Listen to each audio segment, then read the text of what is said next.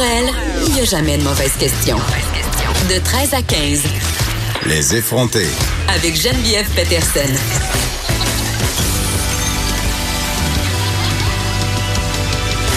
Cube Radio.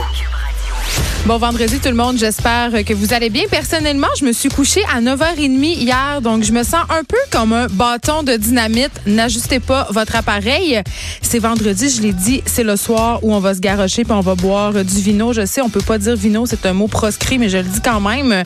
Et euh, bon, évidemment, je pourrais peut-être aller le chercher à côté des poissons si je vais faire euh, mon épicerie chez GA. Ce sera un sujet euh, qu'on abordera aujourd'hui. Les épiciers qui ont décidé de déplacer la section 20 dans un nouvel emplacement dont l'espace, on doit dire, va être plus restreint que leur ancien espace. Donc, à proximité, je l'ai dit, du comptoir des viandes et des poissons. Ça fait vraiment pas l'affaire euh, des producteurs de vin québécois euh, parce que là, ça amorce l'une des périodes les plus lucratives de l'année. À la période de Noël, on commence déjà à faire nos provisions, à acheter nos affaires. Et là, ben évidemment, on devra aller à côté de la section des poissons si on veut acheter du vin et d'épicerie. Euh, on commence avant que je vous parle des sujets d'aujourd'hui avec un mail d'auditrice que j'ai reçu hier, euh, non ce matin, parce que hier on a parlé avec Master Bugarici, euh, on a fait euh, ce que j'appelle, on a refait le monde. Ça, j'aime ça quand on fait ça. On parle de grands sujets sociaux. Et là, hier, on a décidé qu'on refaisait le système d'éducation, Master et moi. Bon, plus Master que moi, étant donné que c'est sa chronique. Hein, je peux pas toujours briller. et on a abordé brièvement le sujet de l'école à la maison et aussi le fait que il y avait une certaine distinction à faire entre les profs de l'ancienne garde, sans vouloir nullement dénigrer leur travail ni dire qu'ils ont une approche qu'on juge yeux de l'éducation. C'est pas ça, mais on disait que il y avait comme une nouvelle approche avec les, euh, les profs qui étaient plus jeunes, qui faisaient beaucoup d'apprentissage croisé. Euh, tu sais, je donnais l'exemple de ma fille justement qui euh, faisait un devoir, par exemple, de français en éduc ou euh, devait assimiler, si on veut, des concepts de français en sciences. Donc, vraiment, apprentissage croisé, c'est dans la réforme de l'éducation, rien de neuf sur le soleil, mais quand même, il y a une certaine volonté de l'école. Et euh, cette auditrice-là, Jessie Dion, nous a écrit euh, un long courriel pour nous dire qu'elle avait bien aimé la chronique de Master euh, et elle voulait apporter son grain de sel. Elle nous dit qu'elle a un garçon en cinquième année, un autre en première. et cette année, à leur école, hasard, il y a beaucoup de jeunes profs.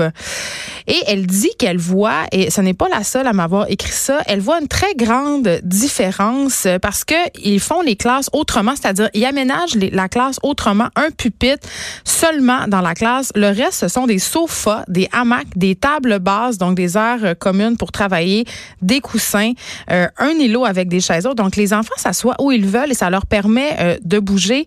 Et vraiment, elle a vu une différence chez ses garçons, chez ses enfants. Il n'y a pas de devoir à la maison.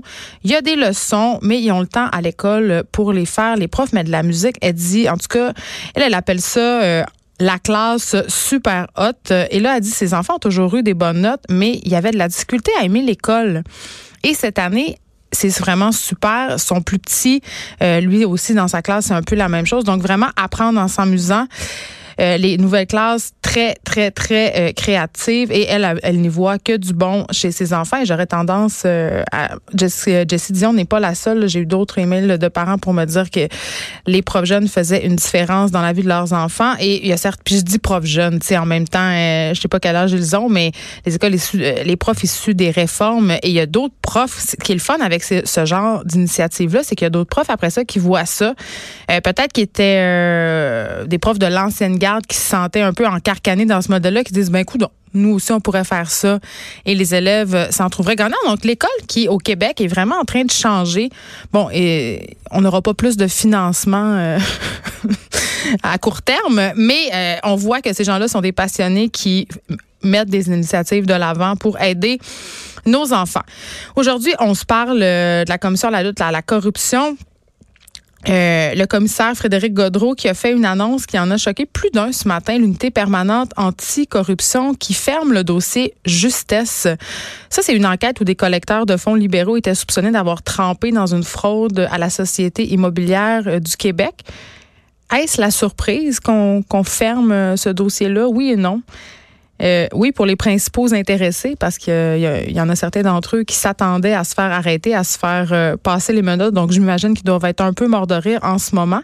Je vais parler de ce dossier-là avec Jean-Louis Fortin, qui est chef du bureau d'enquête euh, de Québécois et qui est aussi co-auteur euh, du livre dont on a parlé ici la semaine dernière, qui vient de sortir, PLQ Inc., qui s'attardait justement à notre ancien bon premier ministre Jean Charest et, à, et aux autres scandales liés au Parti libéral du Québec. Il était d'ailleurs question du scandale des bailleurs de fonds du PLQ dans leur livre, donc on en parlera avec lui juste après la première pause tantôt. Aussi, euh, on aborde encore une fois aujourd'hui la réforme sur l'immigration. Tu sais, humainement, on, bon, on a parlé à un vice-président de société de transport hier euh, qui ça lui faisait un peu s'arracher les cheveux sur la tête parce que euh, ça compromettait l'avenue de camionneurs européens euh, qui devra peut-être loger en Ontario, mais j'avais envie qu'on creuse plus encore le côté human et on va le faire avec Madeleine puis l'autre côté qui est chroniqueuse au Journal de Montréal. Elle va venir nous parler de cas précis de gens qui sont affectés par cette réforme de l'immigration. Euh, depuis 2011, le collectif Échec à la guerre réalise annuellement la campagne du coquelicot blanc. On le connaît moins hein, que le coquelicot rouge. Cette campagne-là, ça se déroule généralement euh, entre la Journée internationale de la paix, le 21 septembre, et le jour du souvenir, le 11 novembre. Donc, ça se termine bientôt. Euh, on le connaît pas, le coquelicot blanc. Je trouve ça important qu'on en parle et j'avais envie de recevoir euh, Martin Forgue, que vous connaissez. C'est un journaliste indépendant. C'est un ancien, c'est un vétéran. Et lui, il porte le coquelicot blanc superposé au rouge. Gabriel Dubois avait fait la même chose en 2017 et ça avait provoqué une certaine euh, polémique.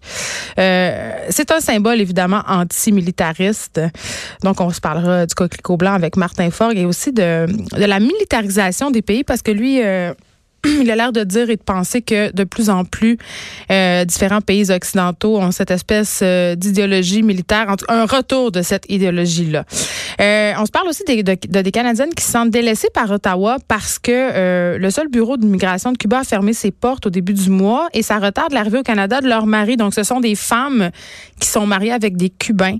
Certaines d'entre elles ont des enfants avec ces hommes-là et ils se doivent de vivre leur relation à distance parce que selon selon elles, du moins, le gouvernement leur met des bâtons dans les roues. On va s'expliquer pourquoi. On aura l'une d'entre elles avec nous. OK. Euh, GPS, je ne sais pas si vous êtes comme moi. Moi, je suis complètement dépendante de mon GPS à un tel point que je l'utilise même plus des fois pour savoir mon chemin. Je l'utilise pour savoir dans combien de temps je vais arriver euh, où est-ce que je veux m'en aller? Ou pour éviter, comme beaucoup de gens à Montréal, les travaux, le trafic. Euh, on va se demander aujourd'hui qu'est-ce qui arriverait si tous les systèmes GPS tombaient en panne? en janvier 2016, petite anecdote, euh, anecdote pardon, la US Air Force mettait hors de service l'un de ses satellites GPS, OK?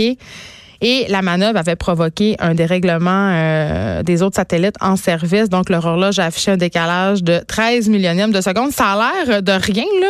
Ça a l'air de pas grand-chose, 13 millionièmes de seconde.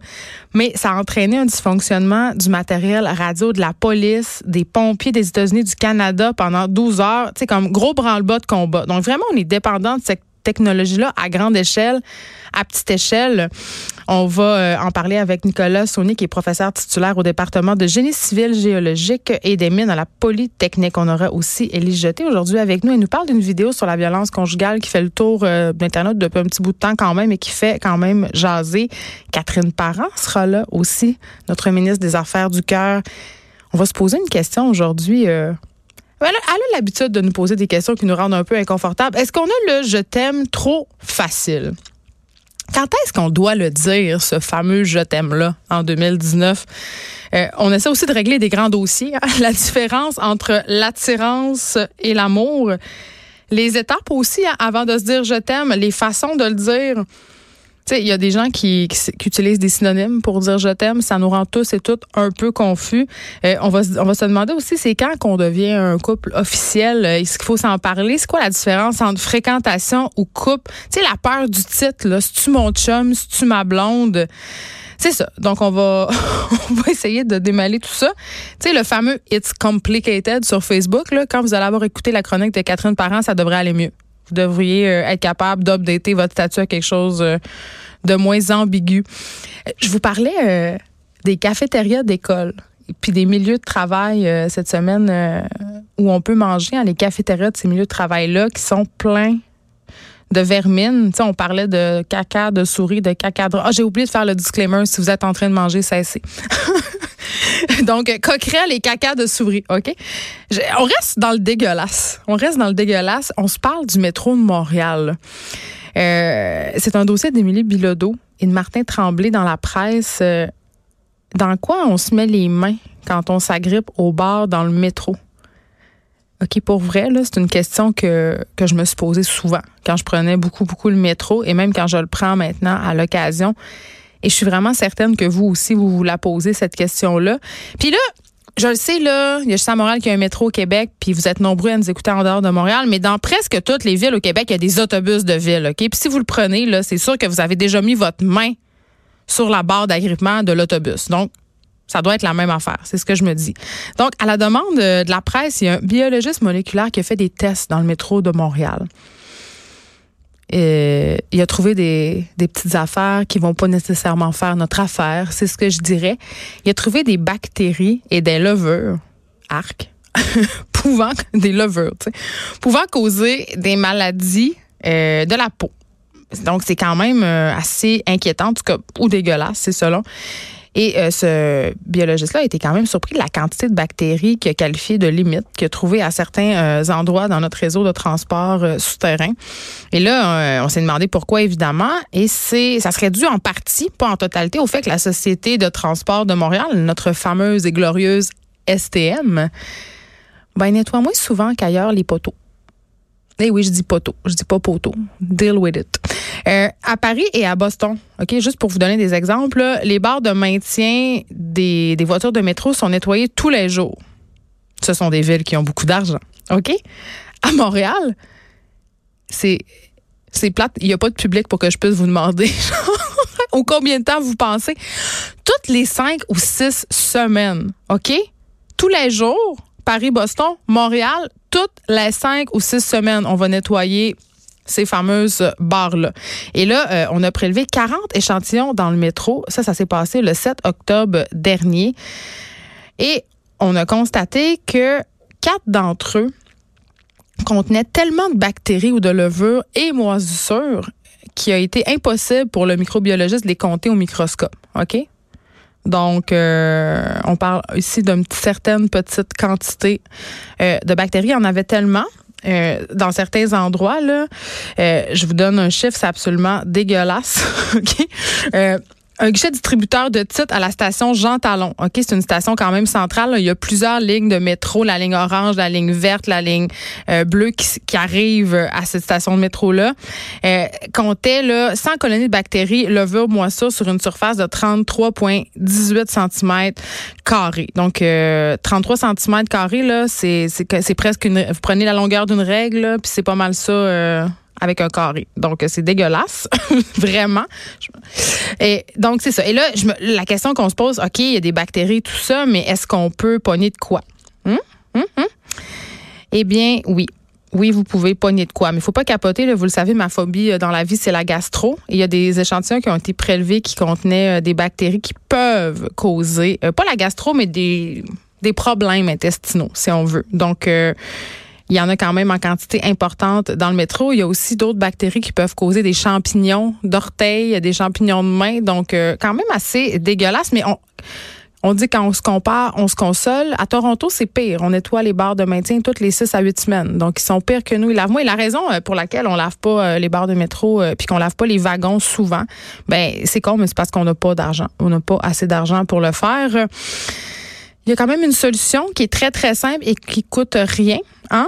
Euh, c'est de se laver les mains en quittant un endroit public, hein? Avant de manger, en sortant de la salle de bain. Un petit geste, là. Lave-toi les mains avec du savon, hein?